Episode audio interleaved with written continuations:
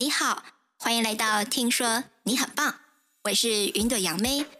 接下来要为您分享心得的书是《厨房里的伪科学》。你以为的健康饮食法，都是食物世界里的胡说八道。献给每天都必须从食物获得养分的你、我、他。进入正题前，想先请问大家，是否经常听到这样的分享？知名营养学家夏小米在访谈中表示：“这几年来，我都在挣扎，每餐吃什么？看着自己的体重上上下下，体脂肪不减反增，还有，我总是无法理解为什么我会一直感到疲倦和胀气。有一次，因为脊椎受伤，因缘际会之下。”我去看了一位阿育吠陀针灸医师，咨询时他告诉我，我的体质是酸性的。于是呢，我开始了为期两周的饮食计划。这两周，我只吃鲑鱼、绿茶、全谷类、绿色蔬菜和杏仁，断绝所有碳酸饮料、精制糖。花生、麸质、巧克力和所有乳制品，因为这些食物与我不合。我说啊，这是我一生中做过最棒的事情。我给自己的身体所需要的爱与健康，我的生活开始了革命性的改变，连带的洋装尺寸缩小了两号。我的所有朋友都在问我改变的秘诀是什么，于是这个部落格诞生了。说自己经历变故，直到执行某个饮食计划，生活开始改变，并且揭露糖是毒素，柠檬水会让身体变碱性，鸡肉会让身体酸化，麸质对健康有害。将食物分成好与不好两类等等，这几乎是所有健康部落客、保健大师自传的范本。然而，这个现象真的很古怪，为什么他们的剧本都这么相似呢？本书作者安东尼·华纳是一位对烹饪具有高度热情的专业厨师，同时拥有生物化学背景。热衷研究饮食对于健康的影响。在一次研讨会中，他发现许多新兴网红正在散播扭曲科学的保健方法与疯狂饮食的新趋势。这位厨师从此化身愤怒的主厨，以认真的态度、科学的方法一一求证，揭穿这些似是而非健康饮食法的真相。过去的厨房是维系家人关系的核心，现代的厨房充斥着美食节目、帅哥主厨，虽然可能是疗愈之地，却也可能成为拖垮你健康的地狱。现在，我邀请您和愤怒的主厨一起出发，拜访脑科学家、行为学家、食品科学家以及营养师。学习分辨厨房里的伪科学，让我们一起和食物重修旧好，并建立均衡、简单且美好的关系。第一站：愤怒的主厨破除伪科学的三把刀。破除伪科学之前，我们先来谈谈什么是科学。英国数学家伯特兰·罗素曾说。忍受不确定性是困难的，但大部分的美德皆是如此。科学是一个知识体系，是人类最伟大的杰作。和空泛的哲学不一样，科学拥有预测结果的具体性和可验证性。但科学并非不变的真理，而是在现有的基础上不断摸索的接近真理。也就是说，科学的本质是动态的，并且充满不确定性。在学校，我们学习数学、物理、化学、生物，但考试是以升学主义为王道。学校教育时常忘记教我们，科学是经过一连串理论、事实、假说、说明、推论、验证、实验的反复过程形成的。而在身处资讯爆炸的现代，我们忙碌到没有时间可以好好思考。生活中太多事情剥夺我们的注意力。不断涌进的电子邮件、动态新闻、简讯通知等等，一点一滴偷走我们的注意力，蚕食鲸吞我们应该好好思考的时间。在这样的压力下，让我们容易变得只依靠迅速的直觉来应对事物，接收的讯息越来越多，我们却越来越没有见识。你知道吗？人的大脑被设计成直觉脑和思考脑两个运作系统。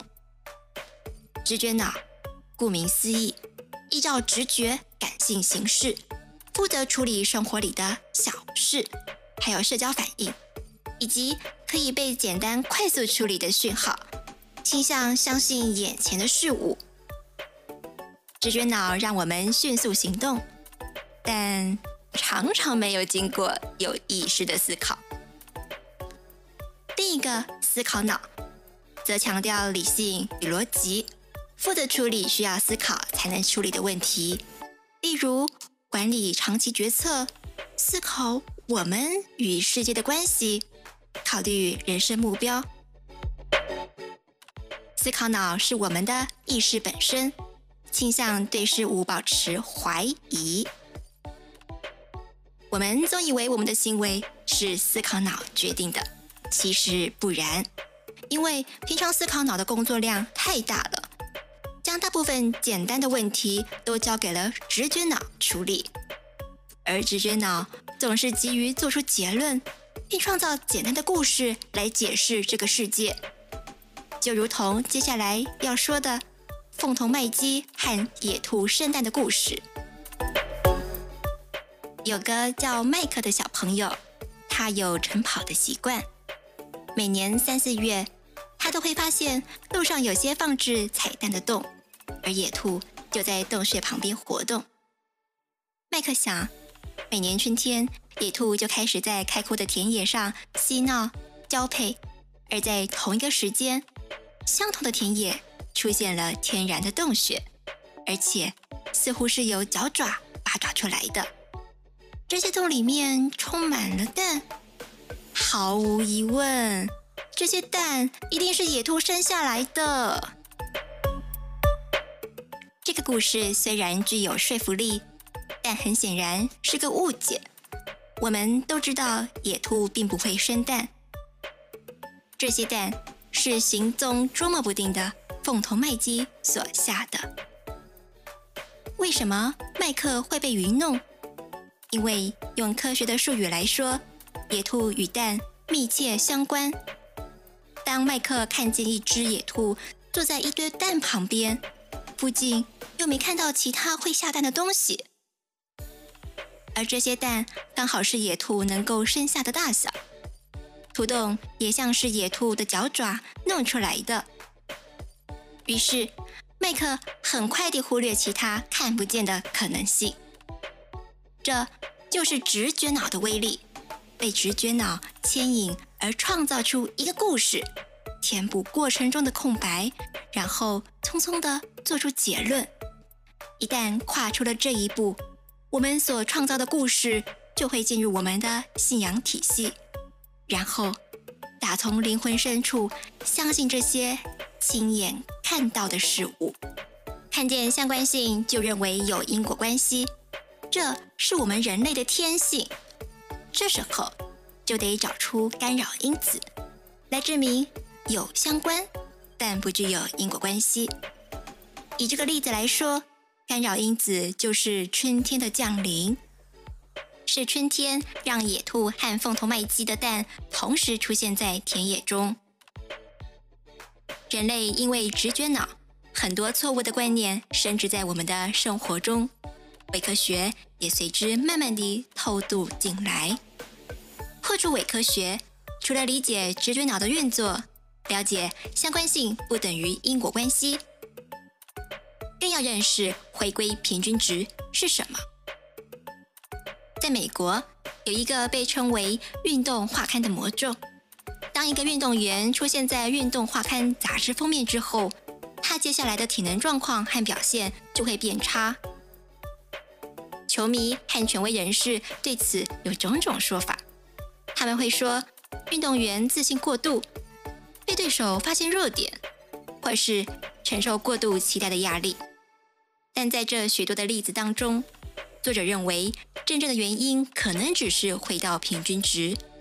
当运动员被赞赏时，通常是处于运动生涯的巅峰，而随着时间进展，事情会回到平均值。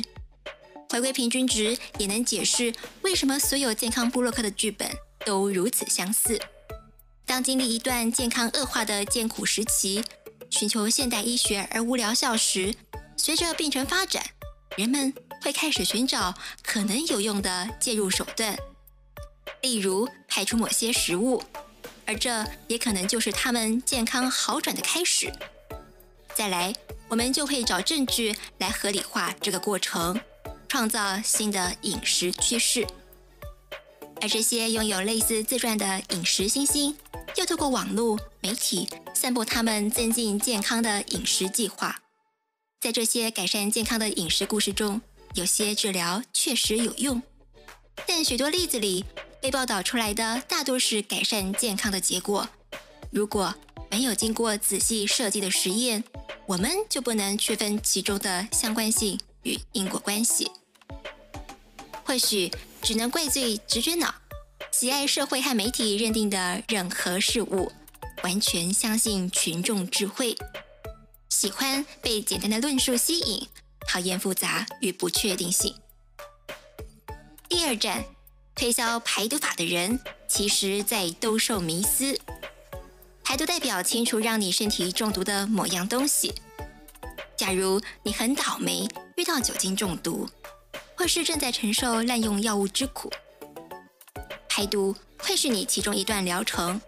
可以肯定的是，这段过程不会是一杯绿色果汁，或是脚底按摩后喝下一杯特殊配方的排毒茶。排毒有三个迷思：其一，现代生活让我们暴露在前所未有、高度危险的毒素下；其二，我们的身体没有能力排除这些毒素；最后告诉你，特定食物、治疗和处理可以将这些毒素排掉。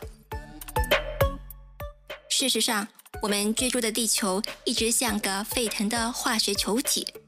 我们暴露在可能有害的物质环境中这件事早就存在。比方说重金属，科学家告诉我们，我们全部暴露在有毒的重金属环境中，但目前的暴露程度并不会对人类健康造成危险。但是直觉脑只喜欢黑白分明的事物，不会去接受毒性有程度之分的说法。而事实上，对某些人来说，实行排毒的目的是为了减重，但减重成功并不表示排毒饮食法特别好，而是因为当排除了某部分日常饮食之后，体重自然而然会下降。第三站，碱性灰饮食法，食物也有酸碱度之分，酸碱值是检测溶液中氢离子浓度的方法，溶液中的氢离子浓度越高，溶液的酸性就越高。再将食物燃烧后变成灰质，灰质溶在溶液中就能检定酸碱值。今日的碱性灰饮食使用了这个准则以及吸引力法则，将食物简单分类为酸性和碱性，运用了一点学校教过的化学，然后编出一个故事，说碱性灰饮食是解决全球健康问题的方法。创造了我们的直觉脑容易遵循的简单原则。伪科学常用的招数，就是第一句话是对的，第二句也没错，第三句就开始对你洗脑。食物摄取将会改变血液中的 pH 值，这在单一研究中确实没错。但研究没说的是，血液 pH 数值的改变微乎其微，完全落在正常范围之内。事实上，人体的血液呈弱碱性，透过肺脏排出二氧化碳，血液的酸碱缓冲以及肾脏的调节，达到人体体液酸碱值的恒定。而酸碱饮食法的创始人罗伯特·杨格是美国自然疗法的医师，在他的著作《酸碱值奇迹》中声称，体液和所有组织的过度酸化是所有疾病的基础。他强调，人类的血液细胞在酸性的环境中会变成细菌的细胞。碱性辉饮食法有不少追随者。金汉廷克女士就是最有名的受害者。她是杨格的病人，罹患乳癌第三期，却拒绝手术。金女士相信，经由饮食方法的改变可以治好她的疾病，甚至上了欧普拉的脱口秀节目，热情见证碱性辉饮食计划。而在杨格宣称金女士痊愈后没多久，金女士就过世了。二零一六年，杨格因为偷窃和无照医疗而入狱，但他所宣称的碱性灰饮食法像是挥不去的苍蝇，由他的拥护者继续到处散播。第四站，椰子油。在过去几年的健康饮食风潮中，有个超级食物是不可挡的崛起。几乎所有健康大师都选择椰子油作为脂肪的来源，不止烹调的应用性广，椰子油还有抗菌、抗癌、抗真菌、抗发炎、抗微生物等等益处。椰子油的种种好处，赢得不少名人高调代言。马丹娜说自己每天会吃几匙椰子油作为营养补充。安杰丽娜·裘莉的早餐里也一定有椰子油。你或许不知道，椰子油过去曾被视为食品制造工业邪恶的象征。椰子油里的饱和脂肪更高达百分之九十，而饱和脂肪一直以来都被认为与心血管疾病风险的增加密切相关。椰子油和棕榈油都被称为热带油。经常被作为廉价的替代性脂肪来源，也用于制作电影院贩售的爆米花，是不健康食品的代名词。过去的椰子油是邪恶的食品制造工业故意让我们吃的心脏毒药，现在的椰子油却摇身一变，成为不可多得的超级食物。这其中到底发生了什么事？自然疗法大师布鲁斯·菲佛在他的著作《椰子油的妙用》中，广泛探讨椰子油的功效，包含减重、对抗癌症、癫痫、阿兹海默症等。有没有发现和碱性辉饮食法的崛起很相似呢？不论是精制或初榨的柚子油，都还含有百分之四十五的月桂酸。作为单独物质的月桂酸，可以被定义为中链脂肪酸，也就是可能让每天热量消耗增加百分之五，因此让椰子油得到“燃烧脂肪的脂肪”这个美誉。但大家不知道的是，被吃进去、被人体利用的月桂酸，在体内就是不会燃烧的脂肪。这就是伪科学的花招之一，过度夸大科学研究的重要性。只要研究中有任何暗示符合他们的信念，就会被奉为真理。而在众多拥护椰子油的论点中，有一派是以大量摄取椰子油的原住民所展现的健康与活力为基础。波里西亚的原住民吃进很多椰子，而且他们罹患心脏疾病的比率真的很低。但其实这些人不曾摄入所谓的椰子油。因为椰子油是现代加工制品，对他们来说是完全陌生的食物。他们可能吃进大量椰肉，有些甚至将椰肉制成椰奶，但从来没有从中萃取出椰子油。虽然这样也摄取了脂肪，但他们是以全食物的方式摄取，这本来就极可能改变食物被代谢的方式。就好像吃花生跟一大罐花生油毕竟是两回事，没有一种食物应该被排挤。没有任何一种食物应该被贴上健康与不健康的标签。就食物而言，关键是多样性。书中提到的饮食谬论繁多，本次说书也将到尾声。结束前来问问不断批评他人饮食计划的作者安东尼·华纳，吃出健康的秘诀是什么呢？那就是一。摄取大量不同种类的食物。二，不要吃过多或过少。三，尝试维持平衡。四，试着不要有罪恶感。更重要的是，不要让任何人因为他们所吃的食物有罪恶感或羞耻感。以上就是这本书的精华解读，下面为大家做总结。先说优点。谈到食物，总有各式各样的人搬出各自的理论，说服我们哪些有害，哪些有益。本书的愤怒主厨提出破除伪科学与食物谎言的工具，透过正反面举例与反思，让读者自己去思考是谁在胡说。科学在直觉上不一定最有吸引力，但是有很多好理由，我们应该支持科学。再说缺点。如果你想在这本书中找到健康饮食的隐藏版秘密，或是救命料理的食谱，那么你可能要失望了。读完这本书，会让你充满不确定性与怀疑，但你也会因此变得更有智慧。如同罗素说的：“愚昧之人和狂热分子总是对自己非常确定，但聪明之士却满腹疑问。”最后是我对本书的心得：能吃就是福，饮食乃人生乐事。若因为悟性假科学而这也不吃那也不碰，真的很可惜。人生很难，吃得好吃得巧也难。我们受科学教育的这代人，真的要懂得应用科学，切勿骄矜自大，聪明反被聪明误，反被自己的直觉脑捉弄了。